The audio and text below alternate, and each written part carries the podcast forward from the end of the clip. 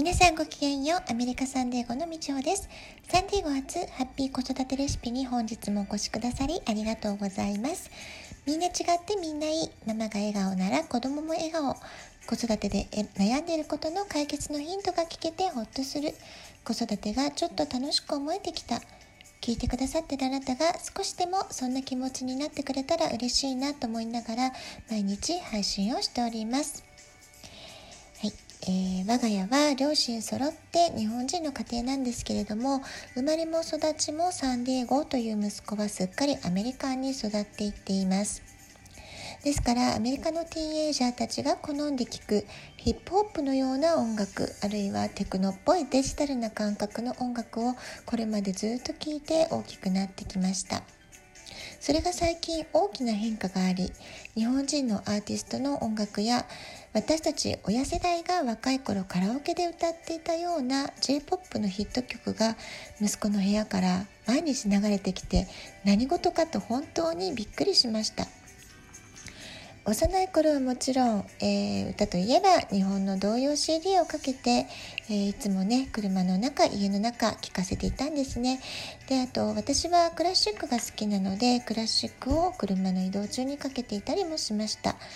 えー、それからアメリカのねヒットチャートソング、まあ、80s のね、えー、高校生の頃聴いていたような歌なんかもラジオでかけてたりってことはあったんですね。で中学校以降は今度は父親と息子とで、えー、過ごす時間が少しずつ増えていったりしたので、えーパパのね車で J-POP を聴いたり、まあ、そういった影響も少しはあったようですそれから大晦日に「紅白歌合戦」を家族で見るっていうのをね、えー、アメリカに育ってる割には、えー、きちんとそこだけは外せないみたいな感じで続けていたので、まあ、そういった環境もあって日本で流行ってる曲無意識のうちにインプットされていたのかもしれません。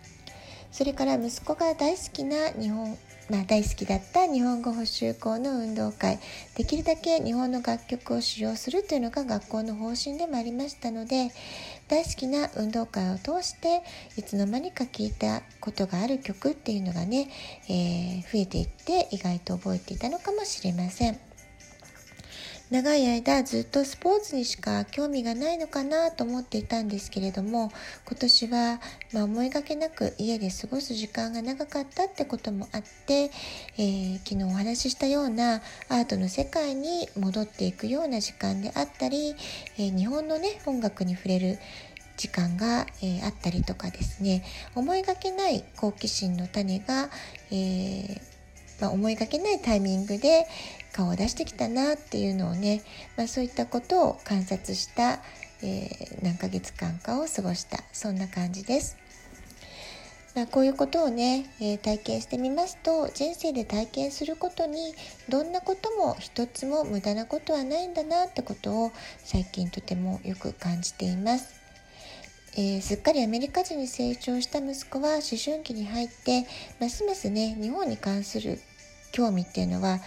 なくなっていったと思っていたんですねですけれどもまあお友達の影響もあってなのか日本の歌を聴くようになったりとか、えー、今年は、えー、高校卒業したら友達と日本に旅行したいなんていうこともね言い出して、えー、驚かされることばかりでした。もちろん日本の歌を聴いているからといって日本語学習の熱が高まるわけでもないですし、えー、まあ、そこをね期待してるわけではないんですけれども日本の歌や音楽美味しい和食の味わい日本人特有の細やかな心遣いやおもてなし、まあ、そういったことをね全く知らないアメリカ人よりは、まあ、息子はそういったことをよく分かって理解して楽しめるということで、まあ、自分の人生をより豊かなものにしていってくれたらいいなっていうふうに思っています。スティーブ・ジョブズの有名な演説に「コネクティミタ・ドーツ」というスピーチがあって私はこの話が大好きなんですけれども、まあ、その時は、えー、その体験をしてるその瞬間は特に意味があるとも思えないまあ、どちらかというと一見ね無駄にも思える行動や体験が、えー、長い時間を過ごした後後に振り返って考えてみると、えー、特別な意味を持ったり別な意味を持って、えー、自分の人生に再び現れることがあるっていう話なんですね。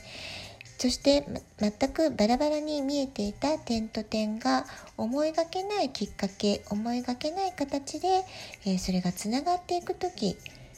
えー、その瞬間にね何かが変わっていく人生が変わっていく瞬間につながったりする、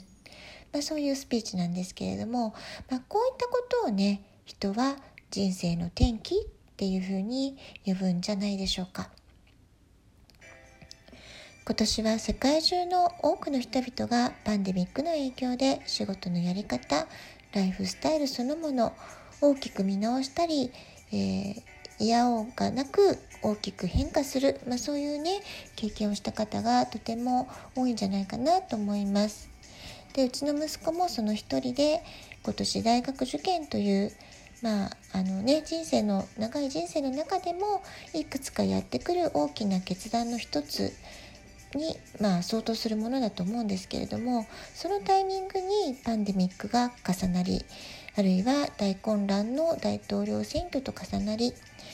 えー、まあ、こういったことはねおそらく後に歴史的な転換点として、えー、将来の歴史の教科書に載るようなそういうね大きな出来事が重なってしまいました。で現時点ではこのことが息子の人生にどんな意味を持つのか今はね全く未知数どういう影響が今後、えー、及ぼすのかっていうことはまだ分かりませんけれどもでもまあ今年の経験やこの経験を通して考えたこと思ったこと感じたことっていうのはきっとこの先の人生に必要な大切な学びや気づきがあったんじゃないかなっていうふうに思っています。大人になって年を重ねても好奇心を持ち続けて気になることをどんどん調べる、まあ、そういう探求心を忘れず持ち続けること、まあ、これはね本当に大切なことだし、まあ、この気持ちさえあればきっとどんなことでも乗り越えていける、まそんな風に私は信じています。まこういったね気持ちを強い気持ちを作っていくためにも小さい時は親子で一緒にいろんな体験をしてたくさんのことを面白がってたくさんの種類の好奇心の種を探しておくそして子どもたちの好奇心の種をいろんな分野にまいておいてあげる、まあ、そういったことが、えー、幼稚幼稚幼児期であったり小学校時代の子育てにとても大切なことなんじゃないかなというふうに感じています。ラジオトークアプリインストールしておくとスマホからいつでも簡単に聞くことができます。アプリの下の方にボタンが2つ、質問を送る、ギフトを送る、どちらからでもメッセージを送ることができます。ラジオトークを聞いての感想、質問、子育てのご相談、皆さんの体験談もお便りお待ちしています。では今日はこの辺で今日も素敵なお時間をお過ごしください。ごきげんよう、みちおでした。さようなら。